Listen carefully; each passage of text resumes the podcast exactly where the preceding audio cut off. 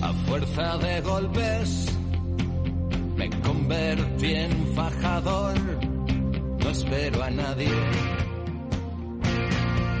Ya no espero a nadie. Buenas noches. El Mono Burgos acaba de hacer una propuesta polémica. Partiendo de que en muchas competiciones el gol de los visitantes vale doble, propone que los empates valgan puntos diferentes según el resultado. Empate a cero, cero puntos. Empate a uno, medio punto. Empate a dos, un punto. Empate a tres, punto y medio. Empate a cuatro o más, dos puntos. En realidad no es algo tan nuevo, lo de penalizar el 0 a 0 ya lo he escuchado varias veces.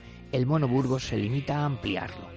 Otros han propuesto que la victoria en campo ajeno sume un punto más y alguno incluso que la clasificación se haga por diferencia de goles a favor y en contra en vez de por puntos. Ya sé que las reglas del fútbol deben ser conservadoras. Para el hincha de a pie ha de ser algo fácil de entender, pero más complicado es lo de las ventanas para los cambios de jugadores y se ha impuesto.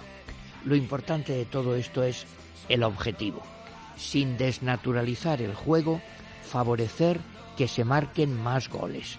Los tanteadores actuales de la Liga Española suelen ser deprimentes. Es evidente que el famoso catenaccio, el cerrojo italiano, ahora lo practican casi todos y no hablo solo por nostalgia de aquellas goleadas que antes veíamos cuando había más diferencia entre los equipos. La realidad actual es que el fútbol mueve mucho dinero. Y mueve dinero porque es un gran espectáculo. El espectáculo, además de la rivalidad, lo dan los goles. El cerocerismo es una enfermedad muy peligrosa. Hay que estudiar sin prejuicios todo lo que pueda favorecer el fútbol de ataque. Años eléctricos